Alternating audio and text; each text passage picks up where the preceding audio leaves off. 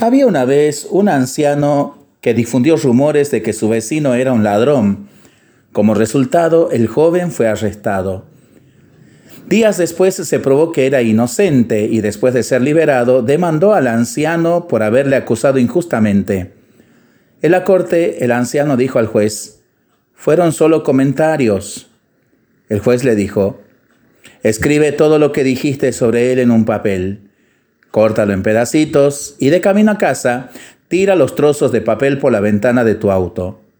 Mañana vuelve para oír la sentencia. Al día siguiente, el juez le dijo al anciano que antes de recibir la sentencia, era necesario que fuera a recoger todos los trozos del papel. El anciano dijo, no puedo hacer eso. El viento los esparció por todas partes y no puedo saber dónde están.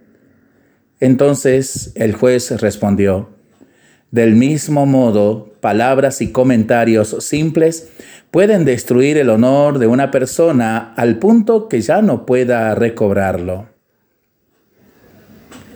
Por eso, qué bueno sería hacernos el propósito de ver y de pensar dos veces lo que vamos a decir o comentar de alguien. Mucho cuidado, sobre todo cuando esto lo hagamos en las redes sociales. Si no puedes hablar bien de alguien, no digas nada en absoluto. Seamos dueños de nuestras bocas, así no seremos esclavos de nuestras palabras. Para pensarlo y para rezarlo en familia y entre amigos, ¿no? Mientras lo hacemos, pedimos al Señor su bendición, le seguimos pidiendo por nuestras intenciones y nosotros responsablemente nos cuidamos y nos comprometemos a ser verdaderos instrumentos de paz que el Señor nos bendiga en el nombre del Padre, del Hijo y del Espíritu Santo. Amén.